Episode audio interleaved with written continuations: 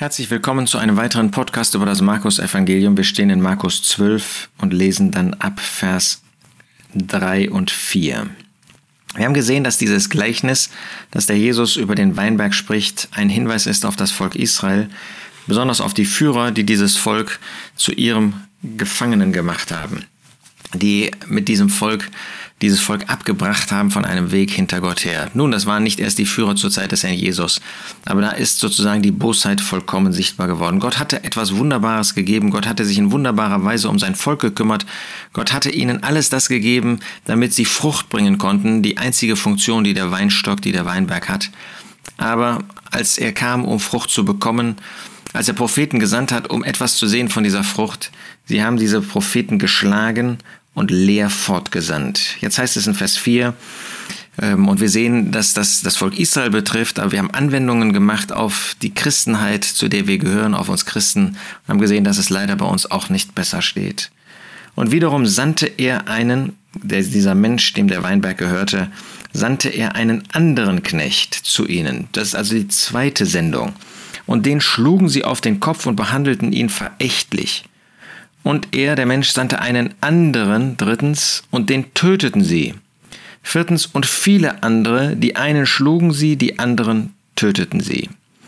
Wir sehen also, dass in vier Wellen, in vier Etappen Gott zu seinem Volk Diener gesandt hat. Wir können das wahrscheinlich nicht irgendwie auf bestimmte Zeiten beziehen. Es zeigt einfach vier Sendungen universell. Das heißt, Gott hat sich in jeder Hinsicht um sein Volk gekümmert. Wir haben gesehen, er hat alles das gegeben, was zu ihrem Segen war. Er hat alles das gegeben, dass sie hätten Frucht bringen können. Sie haben das nicht getan. Jetzt hat er alles getan, damit sie umkehrten. Er hatte ihnen Elia geschickt. Er hat ihnen andere Propheten geschickt. Er hat ihnen Schriftpropheten gesandt. Er hatte sie sogar ähm, in die Gefangenschaft geführt, unter Zucht gestellt und wieder aus der Gefangenschaft zurückgebracht. Jedenfalls dieses Südreich, zwei Stämme. Und was haben sie gemacht? Der Prophet Malachi zeugt schon davon, wie sie sich verächtlich aus, dass, wie sie äh, Gott verächtlich gemacht haben, ähm, wie sie Gott letztlich verhöhnt haben, wie sie gegen Gott rebelliert haben. Und jetzt hat er ihnen nochmal Johannes den Täufer gesandt. Davon hatte der Jesus in dem Abschnitt vorher geschickt. Nochmal ein letzter Appell an dieses Volk. Aber sie wollten nicht. Wie hat sich Gott auch um uns Christen bemüht?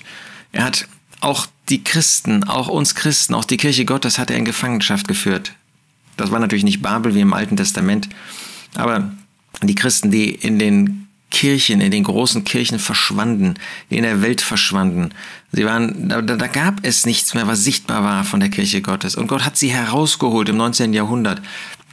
Er hatte schon im ähm, 15. Jahrhundert, 16. Jahrhundert durch die Reformation gewirkt, hatte wunderbar das Wort Gottes, sagen wir mal in unserem Land auch ähm, in der eigenen Sprache jetzt gegeben, was es über Jahrhunderte nicht gab, jedenfalls nicht so gab. Und dann hat er im 19. Jahrhundert gewirkt, dass er ähm, Menschen aus den kirchlichen Systemen herausgeführt hat, damit sie sich von der Bosheit, der Unmoral, der bösen Lehre trennten. Sie haben sich neu versammelt im Namen des Herrn und was ist geworden? Wie nach Esra und Nehemia, wie nach Haggai und, und Zachariah, ist alles wieder verflacht, hat man sich wieder der Welt zugewendet. Bringt man äh, Verächtliches, bringt man eigene Dinge, ja, bringt man das, was man als mit dem menschlichen Geist meint, Gott bringen zu können. Alles verflacht. Wie hat sich Gott bemüht in jeder Hinsicht? Wie hat sich der Herr bemüht um uns in jeder Hinsicht? Und was ist das Ergebnis? Es ist tragisch. Wir wollen nicht auf Gott hören.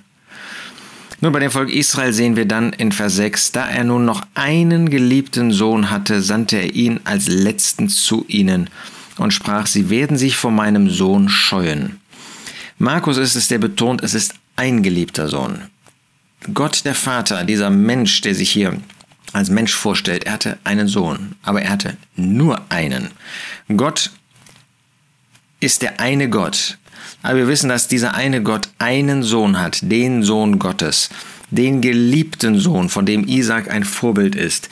Diesen einen und den hat er gesandt als letztes. Es war die letzte Möglichkeit, nachdem Gott vielfältig und auf äh, vielfältige Weise zu den Menschen geredet, zu seinem Volk geredet hat, durch die Propheten und so weiter, hat er am Ende der Tage geredet im Sohn, als Sohn. Da ist er selbst Mensch geworden. Gott selbst ist Mensch geworden in der Person des Sohnes. Hat er einen geliebten Sohn gehabt und den sandte er als Letzten. Noch eine Möglichkeit wollte er geben. Das Höchste, was er besaß, das Allerhöchste, nämlich sich selbst hat er gegeben, seinen geliebten Sohn um ihnen eine Möglichkeit zu geben, jetzt noch umzukehren und ihn als Gott anzuerkennen und Frucht zu bringen. Sie werden sich vor meinem Sohn scheuen, sagt er. Wie kann man den ewigen Sohn Gottes, wie kann man Gott selbst, wie kann man den eigenen Messias verwerfen? Nun genau das hat das Volk Israel getan. Jene Weingärten aber sprachen zueinander, dieser ist der Erbe. Das heißt, wenn wir den uns krallen, wenn wir den haben, wenn wir den überwinden, dann, sagen sie, kommt, lasst uns, dieser ist der Erbe, kommt, lasst uns ihn töten und das Erbe wird unser sein. Dann sind wir befreit von diesem Joch, dann sind wir befreit von irgendjemand, der als Autorität über uns steht. So hat das Volk gehandelt. Sie haben den Herrn Jesus an das Kreuz gebracht. Und sie nahmen ihn und töteten ihn und warfen ihn zum Weinberg hinaus. Genau das haben sie getan. Sie haben ihn an das Kreuz gebracht. Sie haben ihn Pilatus überliefert. Die Führer, sie haben die, die Volksmenge angestachelt, die dann insgesamt gerufen hat, kreuzige ihn, kreuzige ihn. Sie wollten ihn nicht. Sie haben ihn umgebracht. Nach ihrer Verantwortung waren sie selbst es, die ihn an das Kreuz genagelt haben und ihn ermordet haben. Dass letztendlich Gott das zum Ratschluss, zum, äh, zum, zum Mittelpunkt seines Ratschlusses machte, dass er sich selbst gegeben hat, das ist die Seite Gottes. Aber die Verantwortung des Menschen ist, sie haben ihn hinausgeworfen. Nun, da gibt es natürlich jetzt keine direkte Parallele zu unserer heutigen Zeit. Aber der hat alles getan. Er hat alles gegeben für uns. Und bei uns gibt es keine Hoffnung. Für die Christen gibt es keine Hoffnung. Sie haben sich so verdorben, dass der Herr uns Christen richten muss. Ja, wer an den Herrn Jesus glaubt, der kommt nicht ins Gericht. Aber die Christenheit selbst, ich habe das bei einem letzten Podcast schon gesagt, Herr Jesus wird die Versammlung, diese Kirche, das ist nur noch eine leere Hülle, dann wird er ausspucken in Laodicea. Das wird sein, nachdem er wiedergekommen ist und diejenigen, die wirklich an ihn glauben, in den Himmel geholt hat. Dann wird er das ganze Zeugnis, dieses ganze System, dieses kirchliche System wird er ausspucken. Was für ein Urteil des Herrn. Nur bei dem Volk Israel, nachdem sie ihn beseitigt haben, nachdem der Herr Jesus gekreuzigt worden ist, was sagt der Herr Jesus? Was wird nun der Herr des Weinbergs tun? Erstens, er wird kommen und zweitens die Weingärtner umbringen und drittens den Weinberg anderen geben. Genau das ist passiert. Er wird kommen. Er ist dadurch gekommen, dass er in dem Jahr 70 das Gericht über die Römer gebracht hat. Er wird die Weinberggärtner umbringen. Da ist das ganze System und die Verantwortlichen sind unter das Gericht Gottes gekommen. Und drittens, er wird den Weinberg anderen geben. Nun gibt es ein anderes Zeugnis auf der Erde, ich habe das schon genannt, die Versammlung, die Kirche Gottes. Hier nicht gesehen nach dem Ratschluss Gottes, sondern als ein Zeuge auf der Erde. Gott hat anderen nun diese, dieses Licht übergeben, dass sie leuchten sollen, dass sie Frucht bringen sollen für ihn. Leider haben wir in derselben Weise versagt. Wir hatten höhere Vorrechte und haben noch mehr versagt. Habt ihr nicht auch diese Schrift gelesen? Jetzt zeigt der Jesus, dass dieses Gleichnis letztlich in seiner Botschaft im Alten Testament längst verankert war. Habt ihr nicht auch diese Schrift gelesen? Der Stein, den die Bauleute verworfen haben, dieser ist zum Eckstein geworden. Von dem Herrn her ist dies geworden und er ist wunderbar in unseren Augen. Das ist Psalm 118, Verse 22 und 23, zitiert nach der Septuaginta. Der Stein, den die Bauleute verworfen haben, das ist Christus. Er ist dieser lebendige Stein. Sie haben ihn angeschaut, von allen Seiten. In welchem Recht tust du diese Dinge? Sie haben sie angeschaut, sie haben ihn befragt, sie haben ihn mit Fragen belästigt, sie haben in Rebellion gegen ihn gesprochen und gehandelt. Sie haben sich das angeschaut, sie haben ihn bewusst verworfen, den Stein, den die Bauleute verworfen haben. Sie haben sich das angeschaut. Nee, den brauchen wir nicht, den wollen wir nicht haben, den töten wir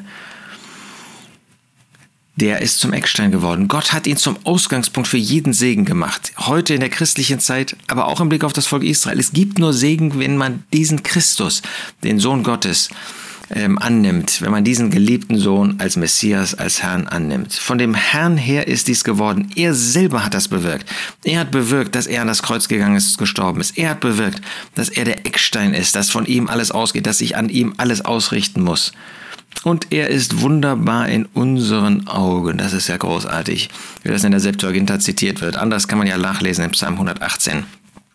Es ist wunderbar. Jetzt gibt es doch solche, die ein, eine, ein Verständnis haben von ihm, die Wertschätzung haben, die vor ihm niederfallen.